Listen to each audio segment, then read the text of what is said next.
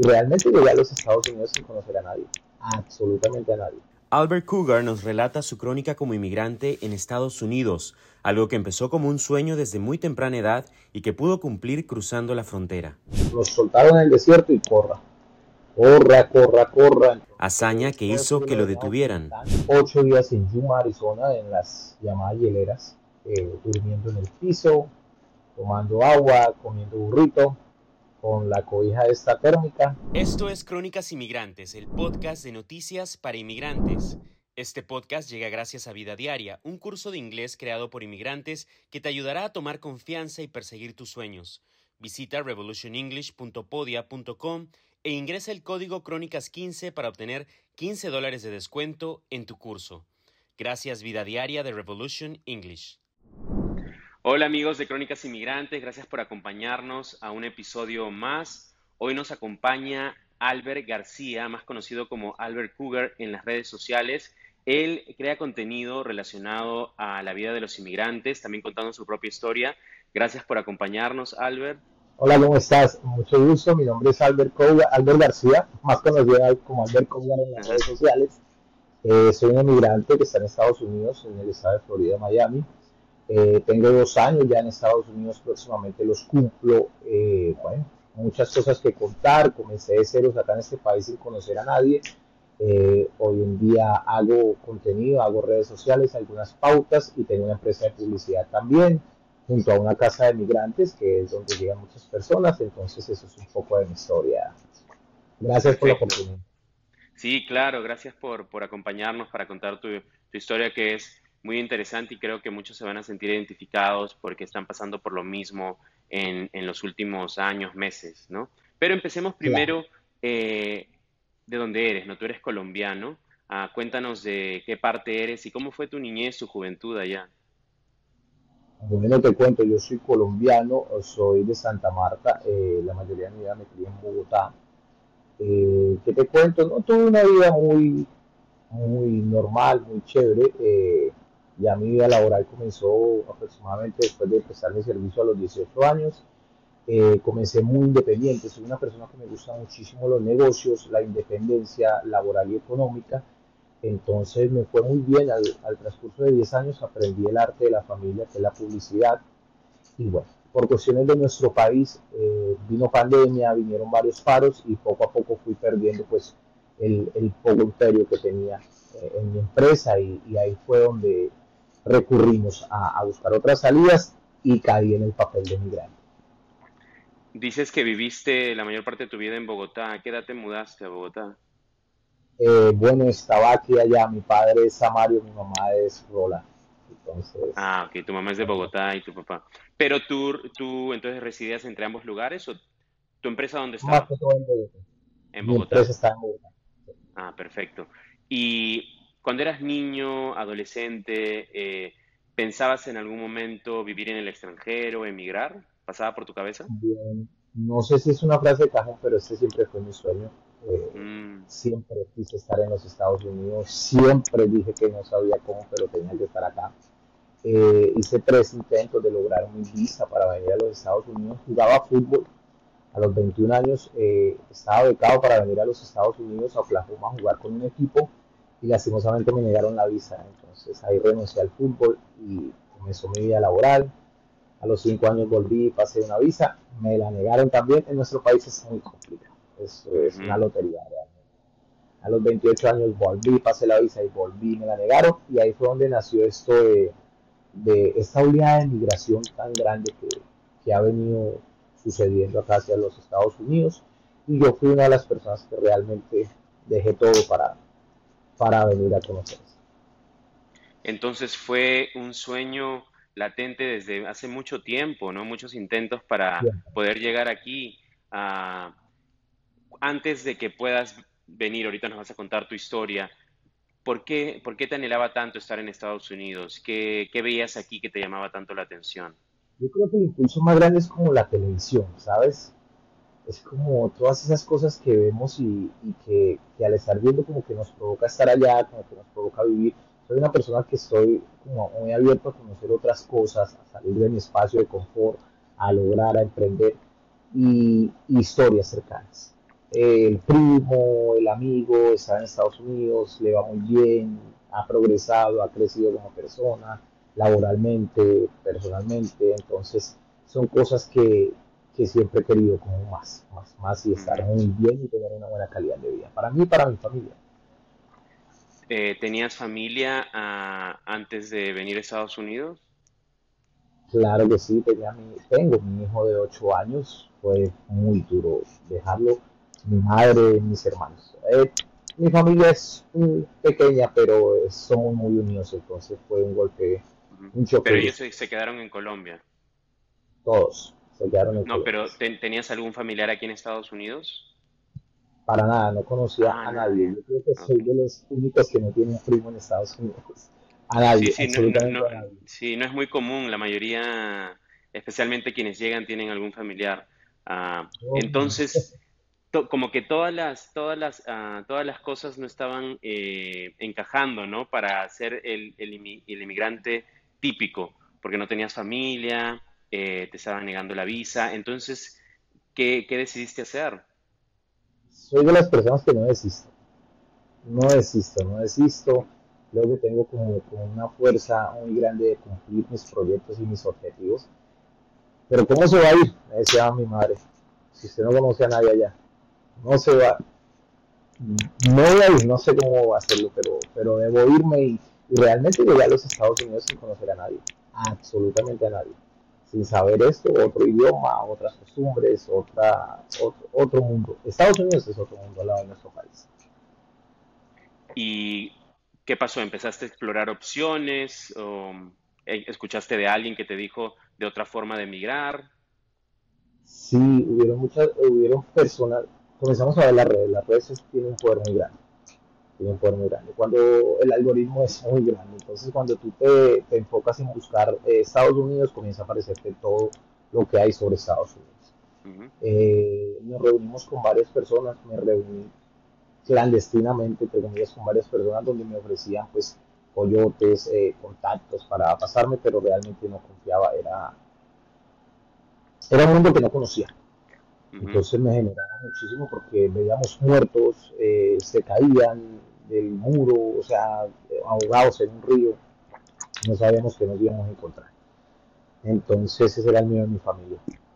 Aún así yo soy un poco terco, entonces insistí, insistí y hice la verdad todo solo, absolutamente solo. Viajé a México eh, y ahí me encontré con un amigo que estaba en México y nos reunimos y dijimos, bueno, vamos, vamos para adelante, buscamos un contacto y, nos pasaron una cantidad de cosas porque nos robaron en la frontera, nos quitaron toda la ropa, nos pidieron más dinero del que habíamos acordado, es muy duro, son muchísimos los riesgos que hay.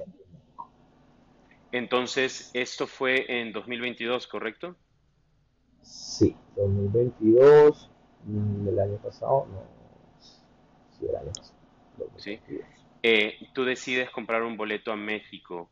Ah, ¿Cómo fue viajar a México? Porque sabemos que eh, pueden haber problemas también en México para, para ingresar. ¿Cómo te fue con eso? Claro que sí. Bueno, yo, yo como que me estudié muy bien este caso de deportados. Eh, de por sí en mis redes sociales hablo muchísimo de eso para ayudar a las personas que no pierdan su dinero, porque es complicado.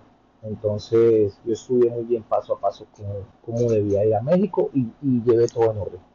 Llevé mi tour, llevé mi itinerario, llevé mi hotel, llevé, una carta de invitación. Eh, entonces, bueno, presenté mi entrevista muy bien, tenía argumentos preguntas básicas como a qué te dedicas, entonces yo sacaba mis fotos, tengo una empresa de publicidad, hago esto, traes dinero, claro que sí, traes tarjeta, claro que sí. Entonces eso le da seguridad al cónsul o a la persona que te entrevista para saber que realmente sí estás seguro de lo que vas a hacer, si sabes que vas a hacer y si eres un turista, si clasificas. Me fue muy bien. pasaste sin, pasaste sin problema. Sí, todo súper bien. ¿Y cómo fue el plan para poder llegar a Estados Unidos. Llegas a México, ¿qué pasó? Mira que yo llegué a México sin saber qué iba a hacer, es muy curioso. Mi, inmigración fue algo que no fue totalmente planeado. Eh, ahí me encontré con un amigo que residía en México, tenía una residencia mexicana, colombiano, pero con residencia mexicana, y dijo, yo también quiero migrar. Yo le dije, bueno, ayúdame, quiero viajar contigo hasta La Paz, hasta La Paz, Baja California, ya teníamos un contacto que allí nos recogía.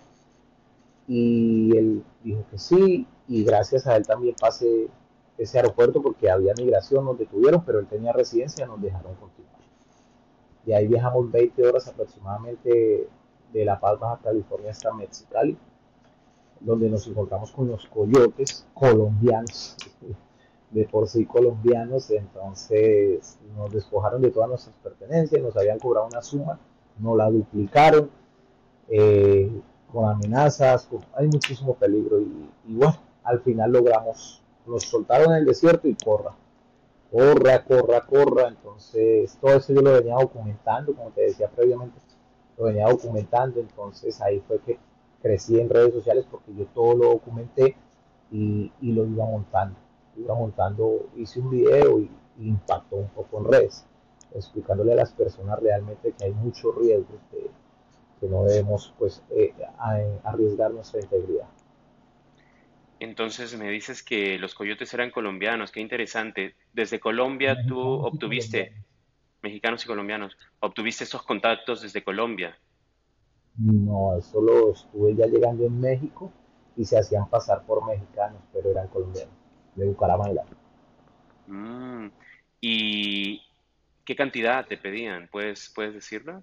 Eh, sí, claro, a mí me pedían 700 dólares eh, por, ya estando en Mexicali sin, sin gastos anteriores. Ya estando en Mexicali me pedían 700 dólares y cuando llegamos allá, que no, que si no eran 1200 nos dejaban ahí tirados, que se cae y bla, Resultamos pagando mil dólares porque no teníamos más dinero. Y me dices que los despojaron, o sea, les robaron. ¿Esto Toda la maleta. Toda la ropa. Eso fue ahí antes de subirnos a la camioneta para cruzarnos, para dejarnos en el desierto sí, es, complicado, migrar no es fácil. Claro. ¿Qué hacían por ustedes aparte de transportarlos? Ah, los, ¿Los encaminaban para llegar a, la frontera? Lo único que ellos hicieron fue subirnos en la camioneta, eh, en el platón, íbamos como 15, 20 personas en el platón. Esa camioneta bastante rápido. Por el desierto nos bajaron, bájense rápido, nos señalaron una antena y corran hacia allá. Entonces imagínate que nosotros íbamos corriendo, corriendo, corriendo y se veían cartuchos de, armas eh, y uno sin saber, o sea, ¿será que mataron a personas? ¿Será que, o sea, el, la mente se imaginaba cantidad de cosas, era algo traumante realmente.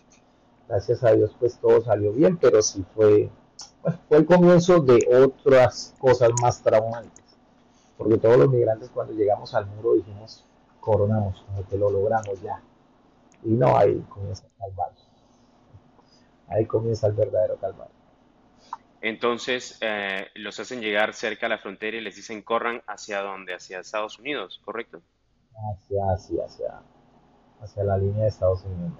Pero los acompañaban. No. ¿Qué les indicaban que tenían que hacer? Buscar la Border Patrol, que era la camioneta que nos recogía para procesar. Eh, pero para hacer eso tenían que cruzar el río o no? Arizona no tiene río cuando es por mm. piedras negras o por, por otra parte de la frontera es río, por esa parte es desierto. Mm, ¿Cruzaron por la parte cercana a Yuma o por dónde? Yuma, Arizona, exactamente. Ah, correcto, porque mencionaste Mexicali. Ah, entonces, entonces eh, ya llegan y a la frontera de Estados Unidos y están buscando a los agentes de la patrulla fronteriza o qué era lo que hacían? Claro, teníamos que ubicar a la patrulla fronteriza para que ellos comenzaran a procesarnos y tal cual así se dio. Llegamos al muro, llegó la patrulla. Eh, nosotros que llegamos, que éramos como 20 personas, contamos con suerte porque nos recogieron el mismo día, nos dieron agua, nos dieron algo de alimentación y porque habían personas que duraban dos, tres días ahí en el muro esperando a ser recogidos nosotros nos recogieron muy rápido porque fuimos los primeros que llegamos ahí de, ese día, pues. Y ya comenzaron a procesarnos. Yo duré ocho días en Yuma, Arizona, en las llamadas hieleras, eh, durmiendo en el piso, tomando agua, comiendo burrito, con la cobija esta térmica. Eh, de allí me trasladaron a, a Eloy Center en Arizona, que era la cárcel de ICE. Eh, allá ya era con uniforme, preso, ahí duré un mes exactamente. Hasta, hasta que me liberaron en. Cuéntame cómo, cómo, cómo estaban las personas que te acompañaban en ese trayecto, ¿no? Que los coyotes los transportaban a la frontera. Eh, ¿Cuál era el sentimiento de la gente? Me imagino que había miedo, ah, esperanza también, ¿no? Cuéntame. Demasiado, demasiado. O sea, todos veíamos las caras de, miedo, de, digo, como bastantes confundidos y desubicados, porque no sabían cuál era el segundo paso, no sabía qué podía pasar, no sabían si nuestras vidas estaban en peligro o no, porque realmente ellos hablan muy fuerte. Y, con palabras que le llevan a pensar muchísimas cosas. Entonces, totalmente desconcertados. Habían niños, habían chicas, entonces, bueno, uno de hombre, ajá, uno es hombre, pero eh, cuando hay mamás, hay personas de alta edad, de, una tercera edad es más complicado. Pero bueno, poco a poco como que, se, como que entramos 20 y 20 siempre unidos, entonces como que ya, ya comenzamos, ya cálmate a, a la persona que viéramos que estaba así como, como baja de ánimo. ¿De qué países eran las personas que te acompañaban?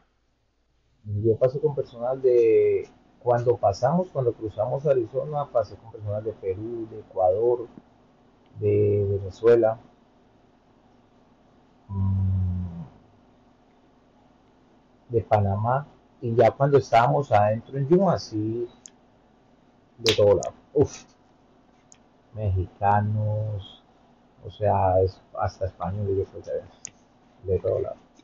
Y con esas personas que, que, caminaste junto a ellas para llegar a Estados Unidos, ah, ¿mantienes el contacto o, no se pudo eso? Sí, claro, tengo contacto con varias personas.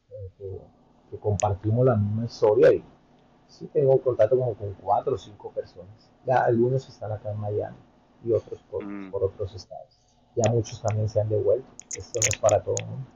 Claro. ¿Se han devuelto por decisión propia o fueron deportados? ¿Sabes? Decisión propia. En Estados Unidos no les sonríe a todos. Claro. Y entonces, ya la patrulla fronteriza llega por ustedes, los procesan. Eh, ¿Qué fue lo que dijiste o con, qué discurso llegaste a Estados Unidos? Bueno, esto, esto es un caso que todavía se está llevando, que es un caso de asilo político, eh, cuando estás corriendo peligro eh, país por alguna de las cinco causales de miedo increíble, pero es un caso que se está llevando y se lleva en manos de un abogado, junto a un abogado para presentarlo. Yo aún no he tenido corte, hasta el otro año tengo corte, entonces todavía estamos organizando todo eso. Ok, entonces este, tú llegaste y pediste asilo político ah, y me imagino que el abogado te ayudó a eh, someter la solicitud antes de un año, ¿correcto? Sí, claro que sí. Claro. ¿Eso lo sabías cuando llegaste? ¿Ya, ya habías escuchado sobre el asilo político? ¿No? No, no lo sabía. Esto fue poco a poco. Apenas llegas, eh, todo el mundo mira, tienes que comenzar tu proceso, mira, Estados Unidos es así, mira, debes hacer esto. Entonces hay que recibir muchísimos de esos consejos porque la gente trata de guiar. Claro. me dices que estuviste en la famosa hielera, ¿no? ¿Cuánto tiempo dijiste? Ocho días estuve allí. Ya que hay muy pocas imágenes ¿no? que se pueden ver eh, en las redes sociales eh, sobre esos lugares, Cuéntanos cómo era para ti, también para otras personas, ¿no? Porque hay todo tipo de personas ahí. Básicamente yo recorrí como cuatro centros de detención eh, mientras, me, me trasladaba. Como su palabra lo dice, es un centro de detención que tiene sillas de concreto. En Yuma como tal son carpas, carpas con suelo de madera, donde a todo el mundo lo tiran.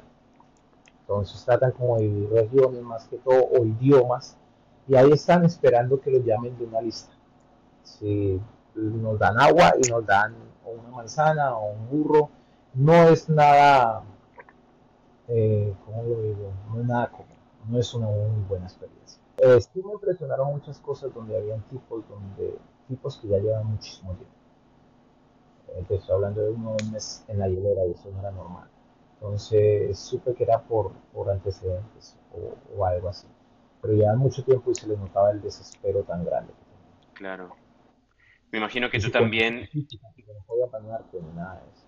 Claro. Tú también sentías eso, ¿no? La desesperación por, por la incertidumbre, ¿no? ¿Qué pasaba por tu cabeza? Muy grande. ¿En qué me metí? Eso pasaba por mi casa. ¿En qué me metí? No robé, no maté, no hice ningún daño. ¿En qué me metí yo? Que siempre estuve incomunicado 8, 7, 8 días. Entonces, sí pensaba en que Entonces, ¿en algún momento te arrepentiste? No me arrepentí. Yo lo único que pensaba era, me arrepentiría total donde me hubieran deportado. Uh hubiera sido algo que no hubiera valido la pena. Pero al momento de salir, yo solo contaba los días cuando estaba preso realmente allí. Vamos a esperar lo que Dios quiera, pero todo es que salgas en Estados Unidos. Que valga la pena todo este sacrificio todas estas cosas que hemos pasado. Claro. ¿Y cuál fue el proceso para que puedas salir? Bueno, como te dije, yo caí en un mal proceso, no sé por qué. Eh, así es migración, pasan cosas y mi proceso fue una detención de 30 días en una cárcel y una fianza. Me llegó derecho a fianza, tuve que pagar 3 mil dólares. Entonces mi familia tuvo que buscar recursos y buscar a una persona que estuviera en Estados Unidos que pudiera colaborarnos con ese pago. En, generar el pago, no prestarnos la plata, sino generar el pago, eh, pues mi familia hizo todo para completar ese dinero se lo enviaron a una persona no de mi familia, no de mi lejana, de otra familia, y esa persona fue y pagó la fianza y al día siguiente inmediatamente me soltaron, pero tenía que venir a Miami, porque esa persona reside en Miami, tuvo que dar sus datos. Entonces yo llegué acá, cuando me liberaron lo llamé, pues eh, por favor recíbeme porque no conozco a nadie ni en Estados Unidos ni en Miami ni nada.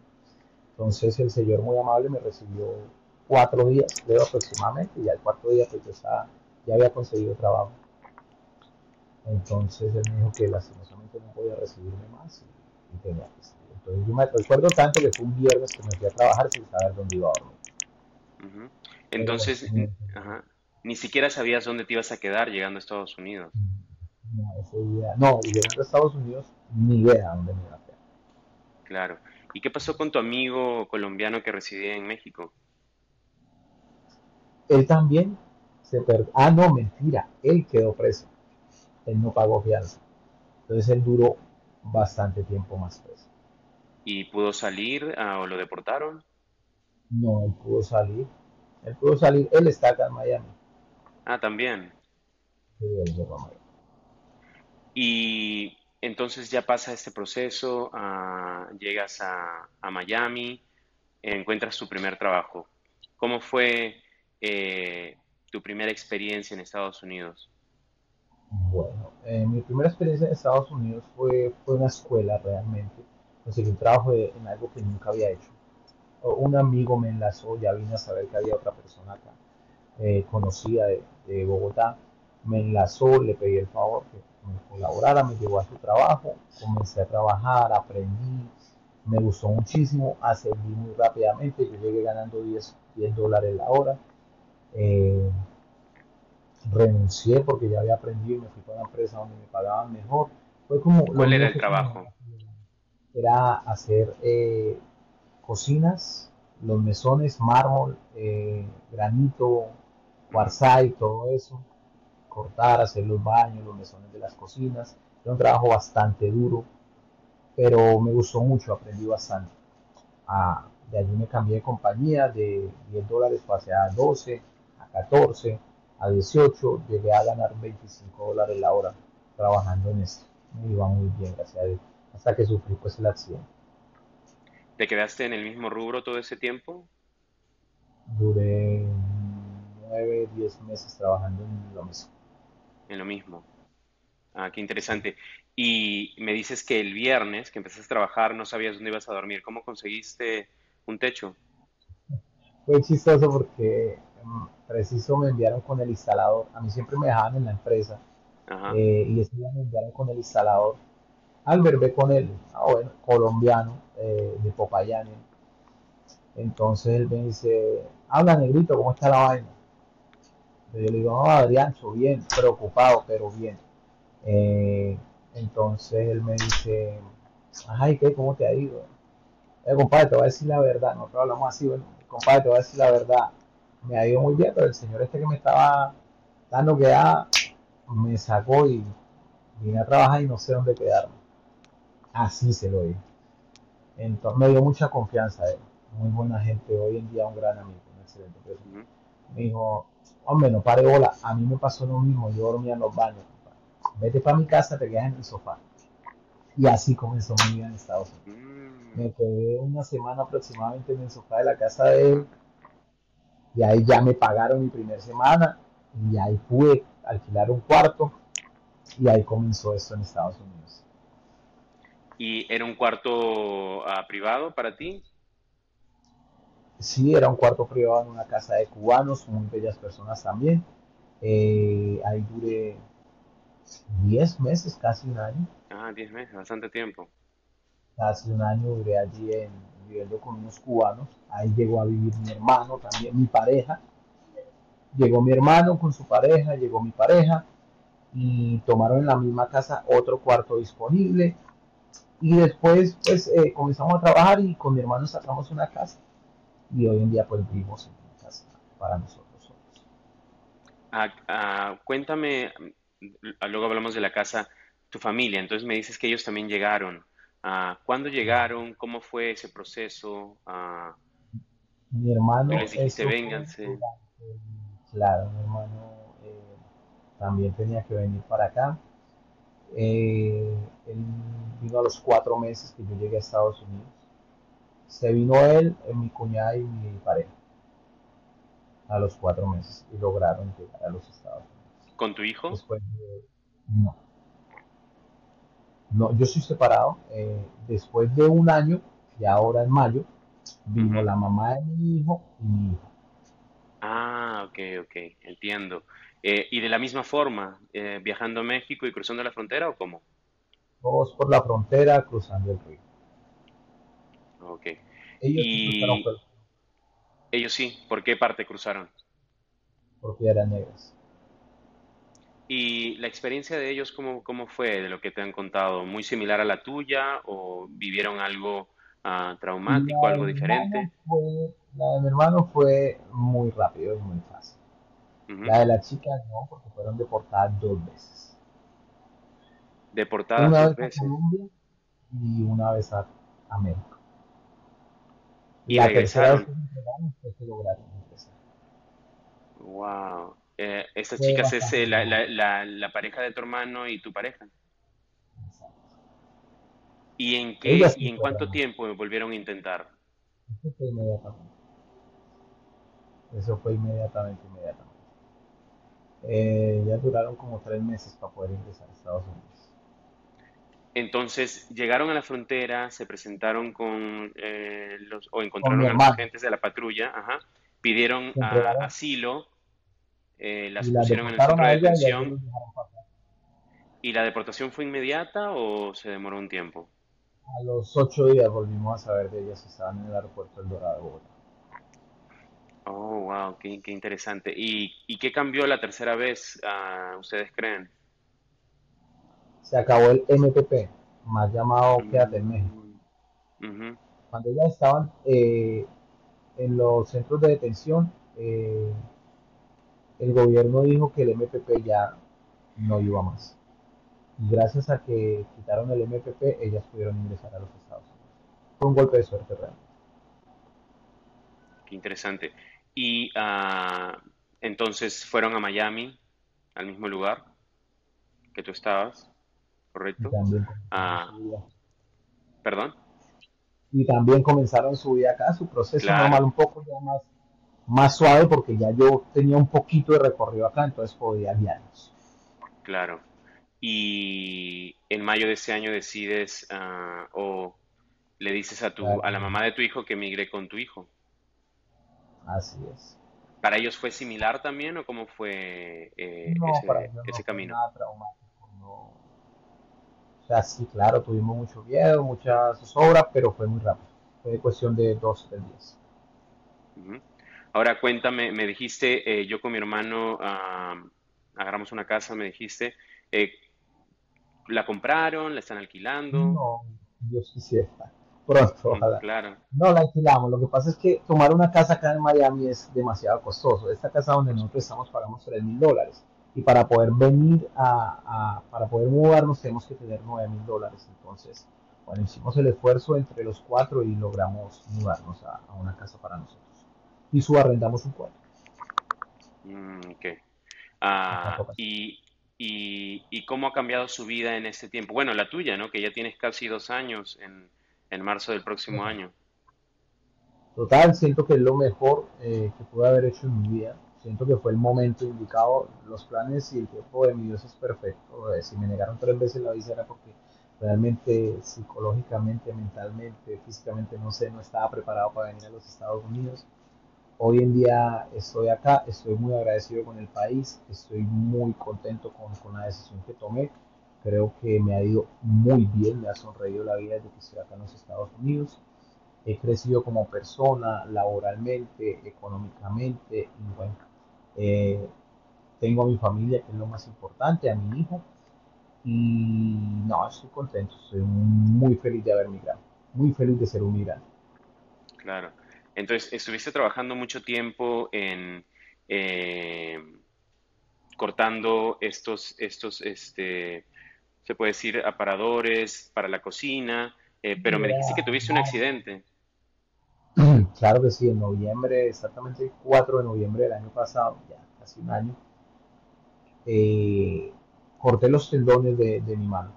Corté la maquita, la sierra de mano me saltó y me cortó lastimosamente acaba de cambiar de compañía, me ofrecieron un mejor salario y cambié de compañía, entonces al momento de cortarme pues era nuevo y bueno, este señor no, no se hizo cargo. También pues por no, no tener documentos y todo el tema, ellos tienen sus formas de evadir ese tipo de cosas. Eh, tuviste que ir al hospital inmediatamente, me imagino. Claro, inmediatamente fui al, fui al hospital. Él me quería llevar a una droguería como particular, donde me llevó realmente, pero la persona que estaba allí le dijo que no podía suturarme ya que eh, había comprometido mis tendones. Era muy profunda la herida. Me trasladaron para el hospital. Allá eh, inmediatamente me dijeron que tenía que hacerme cirugía, reconstrucción de tendones. Eh, a los días, a los cuatro o cinco días, tuve la cirugía. Eh, la recuperación demoró muchísimo.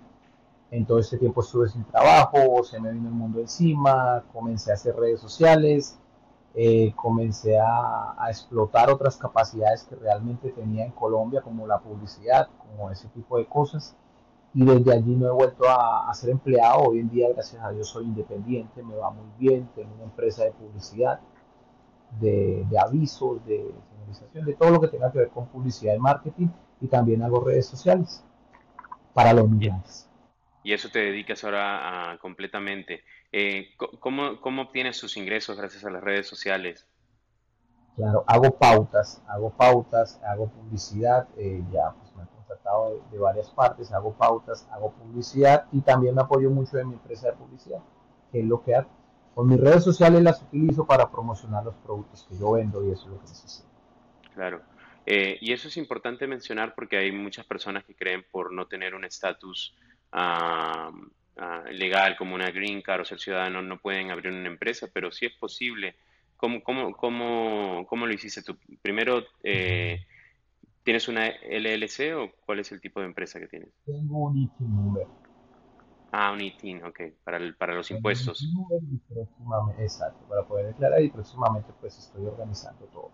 Yo comencé con las uñas, como decimos en nuestro país, comprando poco a poco las cosas. Entonces, eh, buscando ganazos, buscando descuentos y comprando mi maquinaria en lo que realmente sé desempeñarme. Y gracias a Dios hoy en día tengo pues, la láser, tengo la impresora de alta definición, tengo mi setup, tengo la minadora, tengo toda la maquinaria que requiero para, para trabajar. Ah, también este, eh, imprimes publicidad para, para negocios. ah, muy interesante. hago publicidad. Ah, ese es el principal ingreso. Ah. Claro, ese es mi principal ingreso. Interesante. Y eso es más o menos lo que hacías en Colombia, me cuentas. Tal cual, eh, pero gracias a Dios acá tengo más maquinaria que en Colombia ya. Mm, Entonces perfecto. acá puedo adaptar muchísimas cosas. ¿Y qué, qué, qué, han sido las cosas más difíciles en tu, en tu trayecto como inmigrante en Estados Unidos? Eh, cosas como el idioma, los choques culturales, ¿qué se te viene a la mente? yo, estudio, yo estudio inglés, estoy estudiando inglés, me estoy esforzando para aprenderlo. Siento que la soledad, la soledad, eh, el hecho de estar lejos de, mi madre, aún siendo ya yo un adulto, pero era soy muy cercano a ella. Eh, siento que como, el color de mi país, como, ese, ese calor.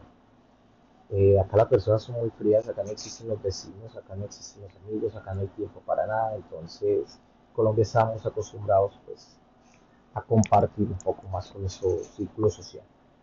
Entonces eso de estar todo el día en casa o todo el día trabajando es, algo que me ha causado eh, un poco de presiones eh, muchas veces. Pero son cosas que, son de este país, son muy propias de este país. ¿Qué, ¿Cuál es tu, mayor deseo en un futuro? Ah, imagino que poder ver a tu mamá, ¿no? Regresar a Colombia. Bueno, sí, estamos en el proceso de, un visado para ella. Eh, mi mayor deseo hoy en día sí es una green card. Realmente sí es hacer lo posible para tener una green card y poder ir a mi país y volver. Porque realmente yo creo que extraño mucho mi país, pero la tranquilidad que nos genera Estados Unidos, la seguridad no la vamos a tener en ningún otro país. Claro. ¿Y cómo te ves eh, en un tiempo aquí en Estados Unidos? Obviamente ah, con la Green Card, ¿no? Así te ves, pero haciendo qué cosas, ¿qué te gustaría hacer? Bueno, me gustaría tener una compañía grandísima, me gustaría muchísimo hacer contenido para redes sociales eh, referente a, migración, a la vida en, Estados Unidos de un migrante latino. Me encantaría pues invertir mi tiempo en eso, me gusta, me apasiona hacer eso, videos, eh, redes sociales, influencers, cosas así eh, sueño con una casa propia acá en los Estados Unidos. Y bueno, son cosas que voy a ir cumpliendo poco a poco. Claro, el, cielo es el límite. ¿Y qué otra cosa tú crees que es importante mencionar eh, sobre tu, tu camino como migrante? Bueno, en el paso de mi camino como migrante, en todo esto que te he contado, también creamos como forma de inversión, como forma de apoyo a, a la migración y también como proyecto económico eh, la casa del migrante, que tú me preguntabas qué era. La casa del migrante es una casa pues, que tenemos donde recibimos a las personas que no tienen, como yo en su momento, donde llegar por un costo económico, a diferencia de los costos normales de la demanda de acá de apartamentos. Y eso hace parte de mi comunidad. Tengo una comunidad muy grande en TikTok y una credibilidad. Y tengo la casa del migrante y queremos expandirnos pues, para hacer muchísimas cosas más. Eh, me doy cuenta que tienes bastantes negocios que te ayudan a, pues estar eh, como sin jefe, ¿no? Como el sueño que todos quieren, quieren tener, ¿no? Y eso está muy bien de, obtener diferentes eh, ingresos de diferentes lados, como rentar este cuartos, tienes tu imprenta, haces redes sociales, publicidad. Entonces creo que, que vas por buen camino. Soy una persona que nunca me gusta, soy muy mal empleado y no porque no me comporte. Acá duré 10 meses como empleado y me desempeñé muy rápido, ascendí, renuncié, conseguí escalo muy rápido, pero no soy buen empleado, es decir, no me gusta ser empleado. Siempre me ha gustado generar empleo, siempre me ha gustado hacer mis propias cosas y nunca me ha gustado hacer solo una cosa. Como tú lo decías, estoy acá, acá, acá, acá. Todo el día quizás en mi casa, a veces todo el día estoy en mi casa, pero estoy haciendo muchas cosas cojo este teléfono, cojo este teléfono, me muevo para el computador, me muevo para, mi taller, hago muchísimas cosas y eso también me genera una rentabilidad y el tiempo es mío. Claro, por supuesto. ¿Y dónde te puede encontrar la gente que no te conozca? Claro, a mí me encuentran como Albert Cougar en todos los lados, en Instagram, en Facebook, en YouTube, en TikTok, que es una de las plataformas a las que más acudo. Y también tenemos un grupo de apoyo en Telegram, que somos más de 7.000 personas, eh, recibiendo tips, consejos y apoyos hasta emocional para que vengan a los Estados Unidos o para que lleven una vida plena acá. Y cuéntame, ¿de dónde viene el, el topo de Cougar? Bueno, pues yo juego, jugaba fútbol, juego todavía, acá nuevamente estoy jugando fútbol. Y tenía un amigo que me decía el Puma García, entonces de ahí salió Cougar es un Puma, como, como te expliqué. Entonces siempre me ha gustado el Albert Cougar. Perfecto. ¿Algo más que crees que, que sea importante como, como decirle algo a los inmigrantes que acaban de llegar o quizá tienen un tiempo aquí y se sienten estancados? Bueno, para todas esas personas que están acá en los Estados Unidos y acaban de llegar, le voy a decir lo mismo que muchas personas me decían y yo a veces no quería escuchar. Estados Unidos es un proceso, es un proceso que debemos respetar. Cuando no respetamos este proceso es cuando nos devolvemos o cuando realmente Estados Unidos se vuelve esclavos unidos y, pasamos muchísimas malas cosas. Entonces respetemos el proceso, hagamos lo que hizo Albert Cougar en su momento, a pie, en una cicla, pidiendo ride, ahorrando hasta comprar su primer transportation como se debe hacer y así. Porque si Albert Cougar llega acá, se saca la mejor camioneta, el mejor teléfono, yo creo que es el mejor consejo que le podemos dar a los migrantes. Porque en Estados Unidos todo es asequible. Tú llegas y con tu pasaporte te dan todo, pero es una soga al cuello. Por eso mucha gente renuncia al sueño americano. Porque vienen a trabajar para pagar lujos que nunca nos ganamos. Entonces mi consejo es, vivan el proceso y ustedes van a ver que Estados Unidos es un país muy lindo que te da la oportunidad de hacer todo. Y como lo dijo él, el límite es el. Claro, perfecto. Bueno, muchas gracias Albert por, por acompañarnos y contarnos tu historia. Espero que, que todo te vaya como, como, esperas, ¿no? O sea, muy bien. Y pues nos vemos en, en otra oportunidad. Gracias a ustedes por darme la oportunidad de estar con ustedes. Qué linda entrevista. Muchas gracias y un abrazo para todos. Adiós, gracias.